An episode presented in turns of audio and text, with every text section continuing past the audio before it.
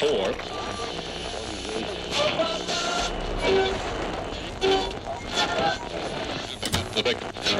That's enough.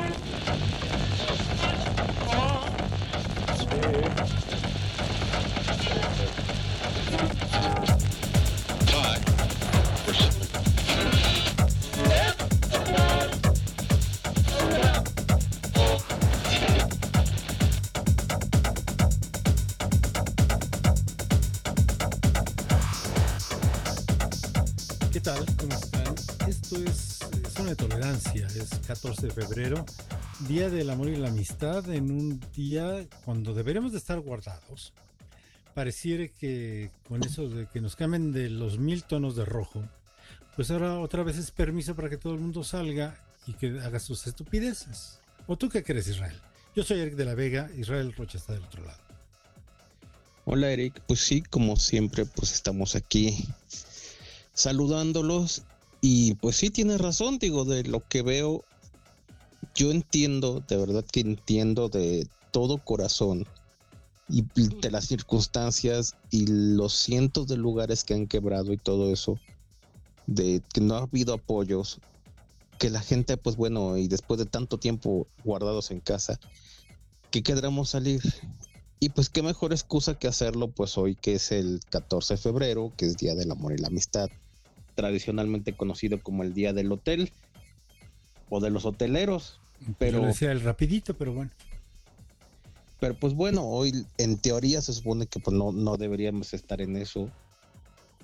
Hace rato que salgo y ayer que tuve que salir un momento, pues veo, por ejemplo, la triste situación en la que está Zona Rosa, pero los pocos lugares que pues tanto como que han podido abrir, incluyendo hasta los VIPs o Sambors que pusieron pues las pocas mesas que pueden tener afuera de su banqueta, pues están llenos. O sea, en lo que se puede, pues están llenos, ¿no? Y pues en este día, pues es la excusa perfecta, ¿no?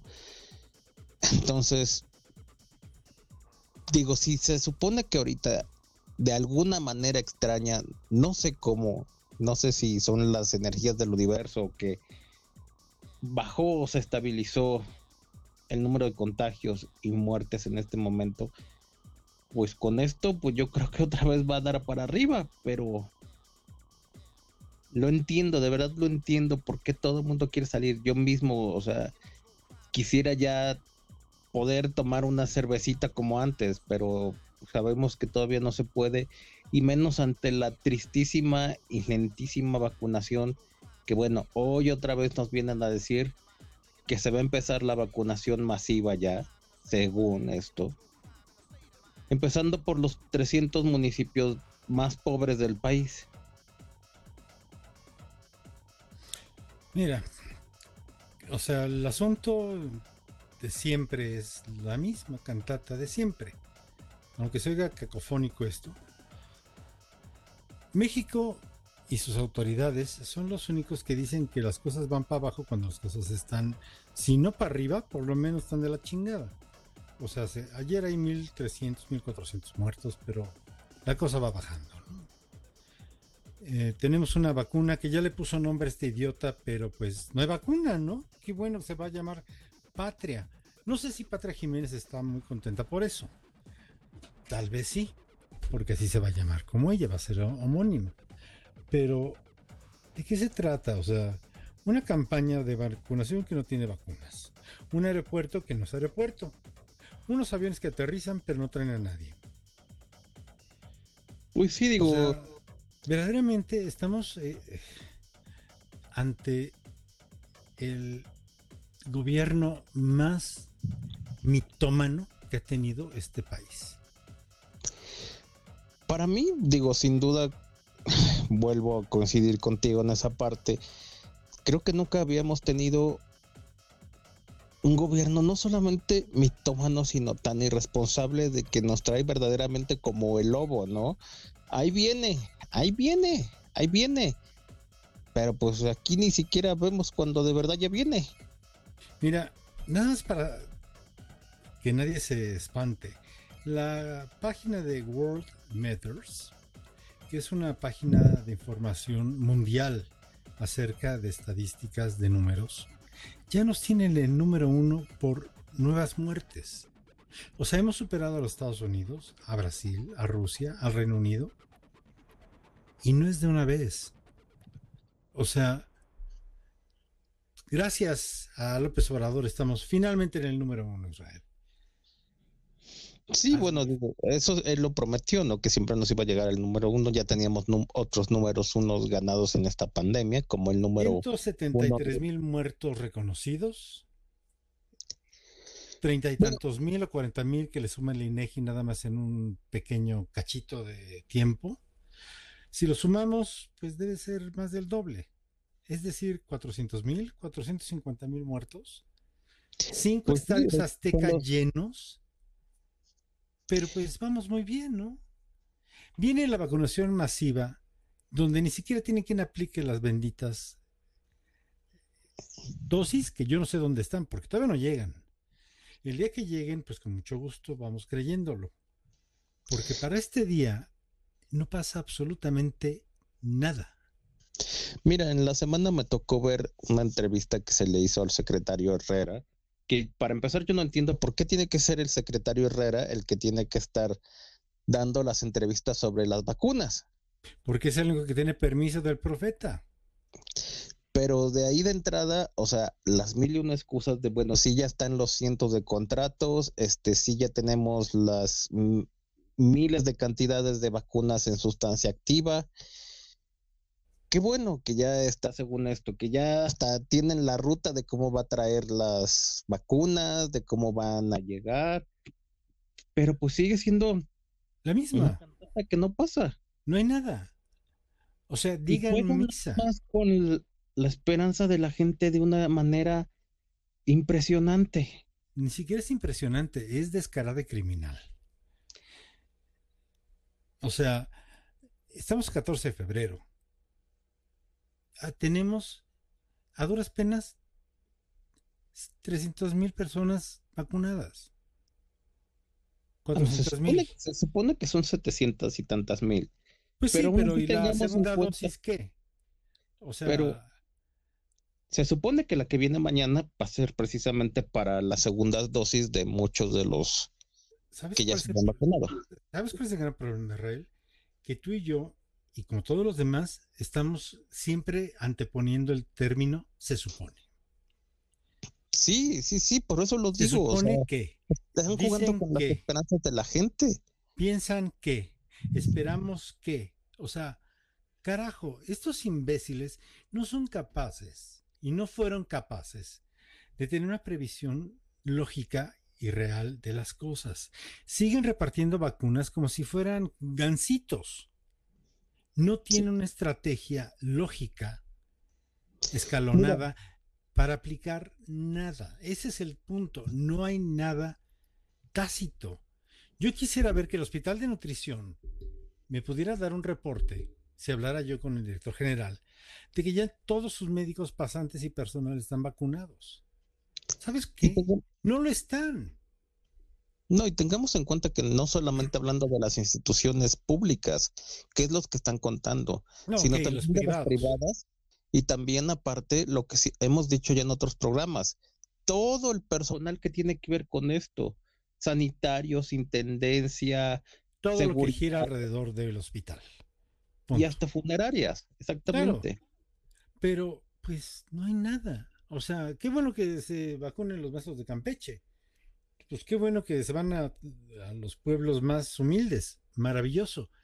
Pero la dispersión del virus no está en las comunidades más aisladas. Ellos Sí. están en el mejor de los escenarios donde no tienen contagio porque simplemente no hay tránsito. Exactamente, cuando debería de empezarse por las grandes urbes, que es donde ha tenido un punto mayor y focal la pandemia. Pero pues ya sabes que este sigue respetando todo porque él no va a usar nada, porque es super peje. El super peje que no contagia, el super peje que nada más eh, inaugura pendejadas y se va al a hacer el teatro más ridículo que he visto desde hace tantos años. de irse a un lugar como es el aeropuertito, que yo más bien digo que es algo así como la central de abastos, porque la central de abastos tiene mejor diseño. Deja, regresemos de corte musical y seguimos hablando de este tema porque hay bastante que decir de este nuevo aeropuerto.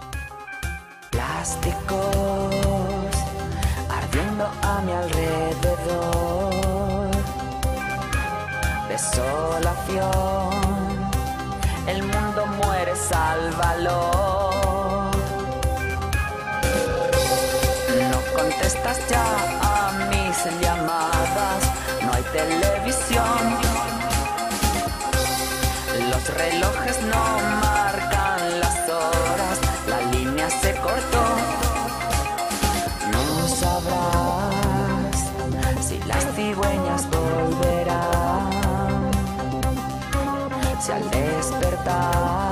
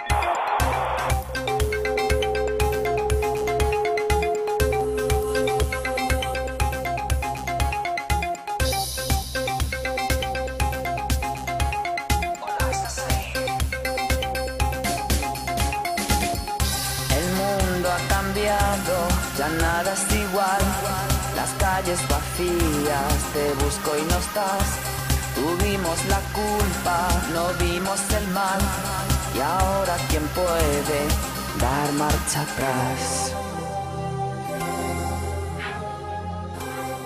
Pues regresamos aquí, zona de tolerancia.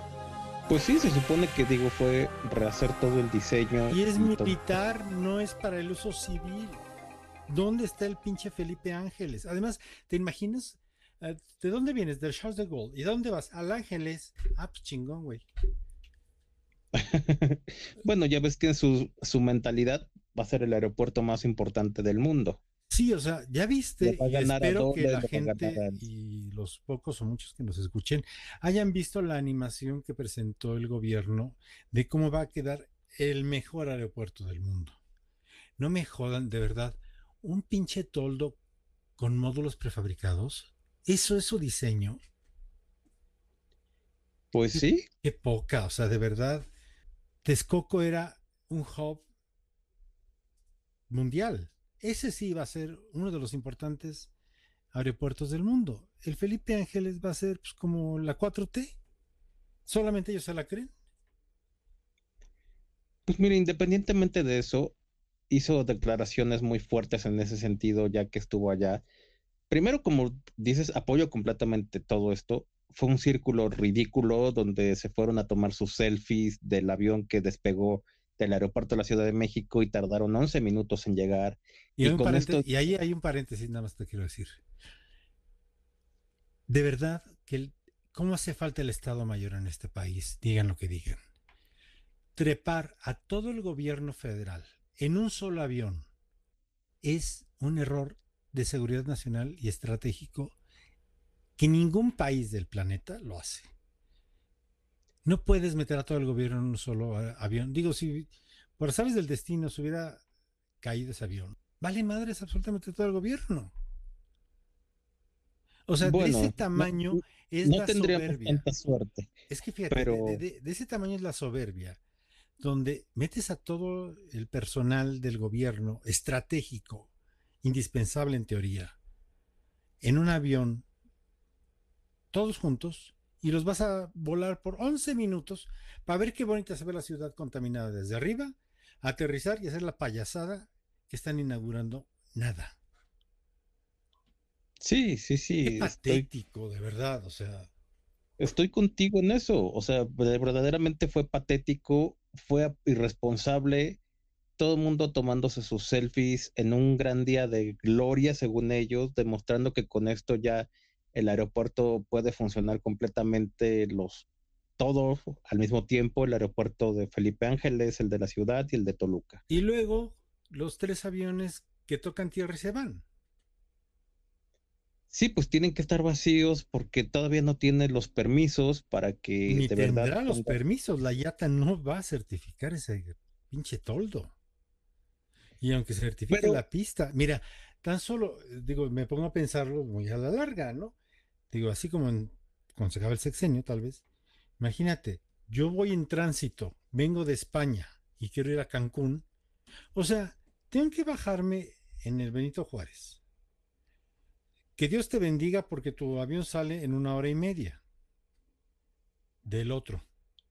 Entonces, imagínate, en lo que me pasan el, el equipaje, yo hago el check-in porque en teoría tengo que pasar aduana y tengo que pasar migración porque voy a entrar al país. Y luego que Bueno. cuando llegue al Ángeles, otra vez tengo que pasar migración. O sea, todo este tipo de, de detalles tan insulsos, pareciere, pero que de verdad van a provocar que la gente no viaje o busque otra manera de llegar. Sal de Querétaro, sal de Guadalajara, sal de otro lado, pero no llegues a la Ciudad de México, por amor de Dios. Sí, bueno, todo esto que dices, digo, sí, en un futuro probable. Primero a mí me preocupan otras cosas de antemano antes que todo esto. Tengamos en cuenta que el golpe a toda la aviación mundial después de la pandemia, Sí, por supuesto. O sea, nadie está, devastado. volando. entonces de por sí ya, cuando hicieron ese movimiento de pasar muchas de las aerolíneas económicas del aeropuerto de Toluca a la Ciudad de México, había quedado prácticamente vacío. Entonces, si tienes de por sí ya el de Toluca, pues abandonado después de un buen servicio que tenía, a la Ciudad de México, que ahorita también ya está prácticamente vacío por la pandemia, y ahora vas a tener otro aeropuerto, pues ahorita van a estar prácticamente pues desiertos todos. Y tengamos aparte en cuenta que este aeropuerto no está comunicado. Lo que muchos reporteros han dicho en toda la semana, no tiene los medios de vías de comunicación ni de transporte para que de verdad se llene. Mira, yo en alguna este oportunidad, Tránsito, claro, no va a haber gente que lo esté visitando. mira, en alguna oportunidad hace muchos años, fue una exposición aérea que se hizo ahí, en la base aérea de Coyoacán, por ahí de Miguel Ángel de Quevedo y División del Norte, más o menos. Me tardé dos horas y media en llegar. Sí, sí, sí, o sea, nada más para que, y digo, estoy hablando de años atrás, ¿eh? que no había el tráfico que hay hoy en la ciudad. Se supone que van a tener que construir el ramal del tren suburbano que va a llegar al Felipe Ángeles y que va a llegar a la estación de Buenavista. Ok, perfecto que llegue a la estación de Buenavista. No, pues chingón. Pero como si bien lo decía Eric, si tienes que hacer el transborde con el aeropuerto de la Ciudad de México, el Benito Juárez, pues de todos modos tienes que aventarte toda una trayectoria más para de Buenavista llegar al aeropuerto Benito Juárez, aunque tomes ahí mismo el metrobús que ahí mismo sale, que te lleva al aeropuerto, Sí, pero mira, el, el asunto del equipaje, por ejemplo, el trasladar el, el- el equipaje de un avión a otro es un asunto de logística complicado. O sea, y otra cosa muy ¿cómo que diablos van a mover el equipaje? Van a, imagínate que del vuelo fulano de Iberia llegan nada más 10 personas que vuelan a Cancún. O sea, vas a fletar un transporte del aeropuerto con 20 maletas para llevarlas hasta allá a tiempo para que llegue todo el asunto de el check-in más allá. allá de la que ahorita estás diciendo, Imagínate. ¿cierto? Y el O sea, asunto de migración, por favor. Sí, estoy de acuerdo con todo eso contigo, pero hay cosas que todavía, o sea, de entrada son más importante es que ahorita ponernos a pen- pensar en la logística interna de, sino, por ejemplo, la denuncia que según hizo López Obrador en la inauguración de este base militar, porque tengamos en cuenta que esta es la parte militar, no tiene nada que ver con lo que se Claro. supone que se inaugura el próximo año, que va a ser el aeropuerto civil. Que lo anuncien con buen buen platillo de que esto demuestra que sí se puede. Y hizo denuncias de que según estos demuestra que hubo corrupción entre las autoridades internacionales Ay, sí, esto fue maravilloso. Que sí. decían que, que no es factible que funcionen los tres aeropuertos y menos por la cercanía con la que va a estar el Felipe Ángeles con el de la Ciudad de Sí, México. o sea, pe- pero eso que dijo que los que los conservadores habían comprado a la IATA, ay, por favor. Es exactamente igual que cuando las farmacéuticas malditas, ¿te acuerdas? Que estaban Sí, en un complot en contra de la 4T. Hablando de complots, vámonos a un corte. Continuamos.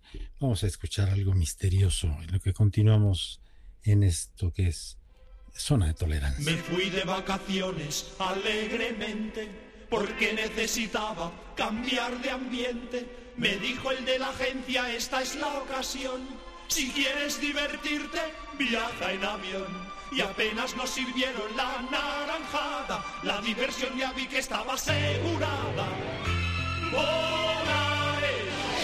Oh, oh, oh. Salieron camuflados entre la gente 14 terroristas del Medio Oriente Con bolsa de viaje y metralleta En la cabeza una servilleta Que no se mueva nadie, esto no es broma. Y se nos secuestró en nombre de Mahoma. Volaré. Oh, oh, oh, sube al avión. Subidubidubidubi, sube al avión. Subidubidu, sube al avión. Subidubidubidubi, sube al avión. Con los secuestradores nadie quiso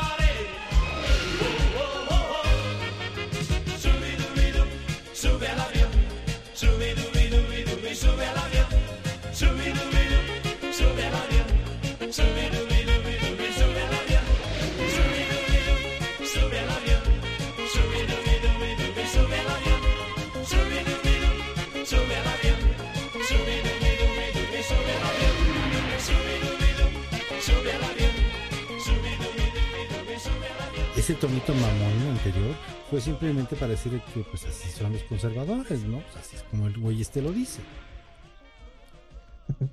Pues sí, entre los conservadores, entre que los datos importantes que también nos hacía referencia al principio del programa, Eric, de que yo no entiendo por qué ya, si son números oficiales los que el INEGI termina agregando de muertos, no los han complementado al número que maneja ya todos los días Gatel en la conferencia. Pues porque es Entonces, según siguen siendo cientos y tantos mil cuando en realidad con los treinta y tantos mil que la sumó el INEGI ya serían más de 200 mil y que sabemos que ya son en realidad más de 400 mil. Porque esto es un encubrimiento patético, tristísimo, de lo que es la más grande tragedia de salud que ha tenido este país, pues materialmente en su historia. Y De salud, de economía, sí, esa es de seguridad. pero la de salud como tal y las muertes de mexicanos es la más terrible de todas. Y el problema es que, pues, como te digo, o sea, nadie les da un pésame, carajo. O sea, primero lloras porque se murió este, ¿quién? Este, Asi Manzanero. Pero no eres capaz de decir nada por 400 mil familias. Pues digo, es obvio que no, después de que ya, según esto, él pasó la enfermedad y pues lo hizo lo que el Vinto Juárez, ¿no? Cosa que todavía muchos han puesto en duda y todo eso. Yo de verdad creo que sí se pudo haber enfermado, pero pues bueno, de verdad tuvo a los mejores médicos del país tras de él, ¿no? Atendiéndolo de manera particular ahí en Palacio Nacional. Sí, pero mira, ponte aparte de eso. O sea, yo no sé si fue el mejor o el peor. Ese no es el asunto. El asunto es que regresas y regresas más cínico que nunca. Regresas eh, de buscabullas, este, pues haciéndola de pedo con todos, ¿no? O sea, en lugar de tener un poco de sensibilidad después de que sufriste el asunto, pues no. O sea, sigues en la misma necedad o peor. Y al fin del día lo único que sucede es que pues es más de lo mismo, ¿no? Seguimos. Pues ya ves que digo, nada. entre sus necedades ahorita pues está lo de la reforma que mandó prioritaria al Congreso de la Unión, de que las reformas eléctricas tiene que ir o ir. Y para él no quiere que se le cambie ni un- una coma, ni un punto, ni nada. Sí, pero mira, es como ¿Para qué diablos ahorita estás haciendo foros abiertos, estás convocando gente que se sume en porque línea? se llama para- distraer a la gente, ¿no? Nada más. Pero pues la verdad es que digo, si hace todo esto y ya se lo han dicho tanto a nivel nacional como a nivel internacional, no funcionaría y aparte viola los pactos internacionales que tiene México. Sí, pero a este tipo no le interesa. O sea, es la parte de que muchos, y tú mismo a veces no entiendes, es que no le interesa. O sea, si fuera No, alguien eso- que le importara, bueno, pues dice algo y pues eh, sus asesores pueden decir algo, pero este simplemente le vale madres. Como no es su lana y no es nada de él, pues le da lo mismo tirarlo a la basura. Pero tira a la basura las cosas con una serie de mentiras tales que son tan de poca monta. O sea, eso de que la industria privada ha saqueado a la CFE, por favor, esa es una falacia del tamaño del mundo. O sea, las granjas eólicas, por ejemplo, o solares, no están despojando a la CFE de nada. Están ofreciendo un producto distinto. Y si yo lo quiero contratar a ellos, eso no es en contra de la CFE. Es que a mí me conviene porque aparte me lo dan más barato. Si yo compro Sí. celdas solares para mi azotea y soy autosuficiente, no estoy saqueando a la CFE. Estoy cuidando mi patrimonio, estoy cuidando mis finanzas. Pero a los ojos de este, sí, pero a los ojos de este te acusan de ser un saqueador de la patria. Porque ahora parece que te estás robando este, no sé, el sol de México, ¿no? Y no me refiero al periódico. Sí, tienes razón. Y pues bueno, ya para también cambiar de tema, me gustaría que tocáramos un pequeño punto de que vi en la semana también, de que, ¿cómo ves que México pues también ha perdido muchos de los feligreses la principal religión de este país, de la Iglesia Católica? Bueno, mira, el catolicismo, tristemente, desde hace mucho, desde hace años te lo he platicado contigo, es la iglesia desde hace, siempre, ha sido, pues ahora sí que es como la 4T, ¿no? Camina por su lado y no le interesa ni adaptarse ni ser empática con la gente. Los tiempos cambian y el que no cambia está condenado a morir. Y si no, pregúntele a Cinemex. Entonces, ¿cuál es la sorpresa? Que el principal aportador de lana para el Vaticano, como es México, porque habrán de saber que la Basílica es el principal aportador de lana para el Vaticano, pierda feligresía. Pues claro que pierde feligresía. Y pierde feligresía porque, como siempre, la iglesia está en su pedo, como siempre. Sí, tienes razón en ese sentido de que la iglesia se ha mantenido muy cuadrada, lo hemos visto en cientos de temas, todos los días lo vemos, sobre todo, por ejemplo, a mí que me toca ver los temas relacionados con la comunidad LGBT, no cambia, a pesar de supuestas notas que se han dado de que empieza a haber vesquigios de mayor apertura, lo cierto es que pues no, o sea, son solamente pinceladas que se han hecho al viento, pero no, no cambia, no cambia. Y todavía lo vemos, por ejemplo, en Baja California, tan solo en la semana, el obispo de allá, o sea, llamó imbéciles a los que propusieron la prohibición de las terapias de conversión. Por eso, o sea, el derecho humano de cambiar a cualquier gay. mira, cuando la iglesia siempre ha sido vertical, y eso que nadie se sorprenda. Yo mismo estudié con los lasallistas, y son francamente patéticos. Cuando estábamos en las reuniones de exalumnos, ellos se hacían eh, en juntas que teníamos con los hermanos lasallistas, eh, es que ¿por qué no se juntan este, los exalumnos? ¿Por qué no vienen? Eso les dije con todas sus letras. El problema no es que mis compañeros no quieran venir, lo que pasa es que están hasta la madre de la pinche escuela. Bueno, digo, no creo que después de tantos años sigan hartos de la escuela. Sí, no, eh, o sea, Quizás el punto, o sea, de cómo lo dejaron todos de los que hermanos. egresamos estamos felices de ser exalumnos de. Pero francamente, muchos la- lasallistas no queremos volver a saber un carajo de ninguno de los hermanos.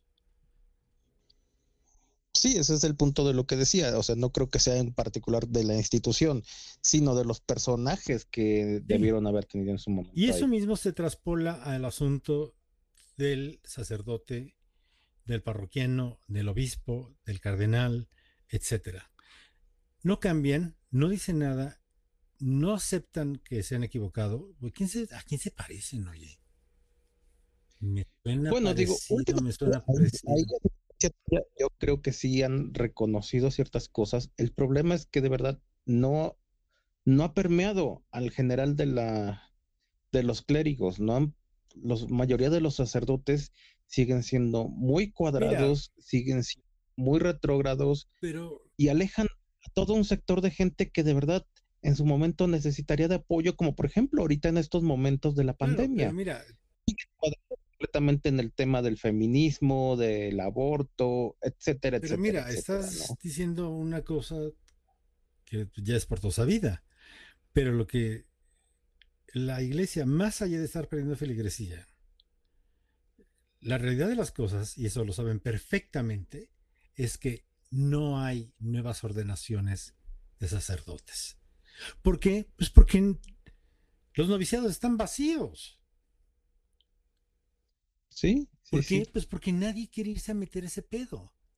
Y ojo, no estoy discutiendo la fe de nadie, que nadie se vaya a ofender en esto. Si tú eres católico, eh, cristiano, bla, bla, lo que tú quieras ser, mis respetos y qué bueno. Yo estoy hablando de un aquilosado sistema llamado Iglesia Mexicana que es francamente nefasta. Y también, por ejemplo, se refleja en el número de matrimonios que ha disminuido, pues de una manera. Sí, sí, sí, ha bajado muchísimo el nivel de los matrimonios, porque la gente ya no quiere seguir ese esquema que la iglesia ha manejado por tanto tiempo. Y muchos de los que lo hacen, lo hacen más que nada por los derechos que se ganan con el matrimonio. Sí, o sea, pero no por ese lado místico ni No, es religioso. Mira, no nos metamos en asuntos de fe. El asunto de la fe es de cada quien. Eh, Pero el asunto, el No, asunto sí, estoy de administrativo de lo que tiene que ver la iglesia como tal, como un negocio, como un administrador de pastores y de clérigos y de sacerdotes, bla, bla, bla, pues desde hace mucho está equivocada, porque cada vez se aleja más de la gente. Y la gente, pues con la pena, a raíz de Internet, a raíz de otras tantas cosas, ya encontró dónde refugiarse. ¿eh? todas las, ojo, Sí. en esto lo digo con todos los respetos y con toda la precaución al respecto. Antes que la gente iba a confesarse para que el padre le dijera algo, hoy día lo puede encontrar en Twitter. Sí, sí, la manera de desahogarse Es distinta el día de hoy. cambió completamente. Cambió completamente. También es cierto esta parte de que, como dices, poco a poco la iglesia ha ido migrando a las nuevas tecnologías y eso creo que ha sido algo para ellos. Pero lo cierto es que tengamos en cuenta que siguen la mayoría de la gente viendo que la iglesia es un órgano primitivo, es un órgano lejano, no tiene un contacto real.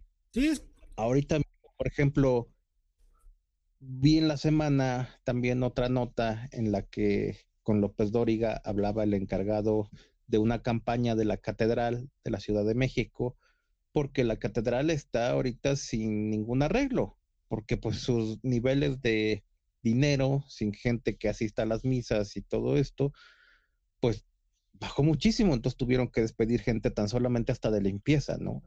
Que ahí ya estamos hablando no solamente de la institución, sino del monumento histórico que es, pero se encuentran en abandono. pues es que siempre ha sido la iglesia igual en eso. O sea, quieren que lo haga el quieren que lo haga otros, porque ellos no están dispuestos a soltar una lana. Pero mira, eh, un asunto que no puedes dejar de ver eh, desde el punto de vista de lo que finalmente una persona le deja a su feligresía es el asunto del cardenal Rivera. Norberto, eh, tirado boca abajo, entubado, y nadie quiere pagar la cuenta, pues ¿por qué será? Digo, Bueno, se supone que digo, hasta donde yo me quedé la última parte sí lo está apoyando el arzobispado. Sí, pero después de que fueron periodicazos y periodicazos. En serio que si fuera, hubiese sido una gran persona, la cual dejó huella como una persona propositiva que les aportó, que cambió sus vidas y demás. Hombre, ¿sabes qué? Todos hubieran aportado. Que nadie se equivoque, ese cardenal se codió con todo el poder de este país. Y nadie voltea a verlo. Ah, sí, por supuesto, por supuesto. o sea, él se la pasaba entre empresarios y Y políticos. con las familias más ricas de este país. Y el ejército también. Sí, con, camionetas de lujo y escoltas. Claro. Sí, sí, sí. Entonces, Sí, no eso deja de ser curioso o anecdótico. Y lo mismo le va a pasar al de Guadalajara, que está en las mismas. ¿no? Sí, el cardenal Sandoval, digo, también otro de los personajes más retrógrados, más antiderechos, sí, de este país. Y tengamos en cuenta que, pues, el problema es ese, que la gente tiene como referencia en este país a personajes que son completamente lejanos, nefastos en toda la extensión de la palabra. Verticales Y también no soberbios. tiene que ver nada, como dice Eric, no tiene nada que ver con la fe, no tiene nada que ver con el credo, sino simplemente que los personajes que están ahí pues son referente de gente que es pues del siglo XV. Yo diría que 14, pero bueno. Sí, o sea, al- después de todo, la iglesia se tiene que reinventar, eso se ha dicho desde hace mucho, pero bueno, eh, desde Juan Pablo I se supone que iba a pasar, pero pues lo mataron. Con Juan Pablo II pues fue demasiado largo y pues no hizo absolutamente ni madres. Ahí está Marcial Maciel para este, un ejemplo tácito, crudo y cínico de todo lo que es la pudedumbre de la Iglesia Católica como institución. Entonces, con eso de los caballeros y legionarios de, Cristo, pues podemos tener un muy claro espectro de lo que ha sido la iglesia en, pues, ¿qué te gusta? En las últimas 10 décadas en este país, ¿no? Pues sí, digo, tan solamente, digo, yo en particular de los papas que mencionas en este momento, sí, Juan Pablo I creo que fue un periodo que pues, ni siquiera se puede contar, no pudo Pues hacer no, nada. El periodo Fue muy curiosamente largo muerto, de. Juan Pablo II fue un gran vicario, eso no lo dudo, fue un gran, ese sí fue un rockstar sin duda para la iglesia, No cambió pero nada. Internamente problema es que Juan no cambió nada. y dejó pendientes muchas cosas, aunque sí hubo vesquigios como por primera vez pedir perdones de la iglesia en muchos temas, Pero, Pero vamos, de ahí en algo fuera que le llegue a la no gente. O sea, mira, pedir perdón y demás es la carabina de Ambrosio. O sea, si él se pone a pedirle perdón al sector judío, pues qué padre, pero eso no afecta a la gente. La gente lo que necesita es que lo apapache su sacerdote, que lo quiera, que lo guíe, que tantas cosas que deberían de ser que no hacen. Y que no hacen, pues porque el obispo no los deja, ¿no? Y como el obispo no lo Sí, deja, el Papa Benedicto porque el arzobispo también fue un personaje. Y de ahí nos vamos siguiendo hasta la más alta jerarquía y pues sigue lo mismo. No tienen nada que ver con la gente de a pie, ¿no? Sí, creo que en ese sentido sí ha tratado de avanzar en algo el Papa Francisco, pero pues el problema es que no solamente sea cosa de- del Papa en todo caso, el caso es que de verdad permee a los sacerdotes, como lo dice Eric, a la gente que lo necesita, sobre todo en estos momentos tan fuertes y de tanta pesadumbre de toda la gente, de depresiones francas. Sí, pero mira, cuando tienes a un colegio cardenalicio que es simple sencillamente una bola de dinosaurios aquilosados que no van a cambiar de ideas, porque no van a cambiar, que solamente manejan su propia agenda, pues entonces, pues vale madres. No importa que eh, el querido Pero Che quiera cambiar algo, o sea, no se puede porque estos lo bloquean. Pero ojo nada más en un punto honesto, porque no tiene que ver tanto por la edad, porque me ha tocado escuchar últimamente y sobre todo en Europa, gente muy joven que está dentro de la iglesia con unas ideas radicales cual periodo Claro, pues no comunista. se ¿eh? a los Cual polacos, o sea, con eso tienes. Sí, o sea, sí, pero sí. vamos, el punto es que son muy pocos los inteligentes que quedan en la iglesia. Y pues esos pocos, Y sobre todo ni siquiera inteligentes, gente que por lo menos sea sensible, de verdad, se ha perdido muchísimo.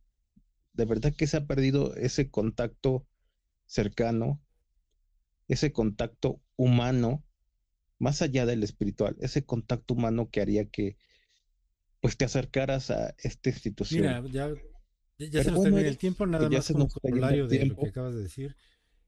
El asunto, al- después de todo esto, radica en solo una cosa, Israel.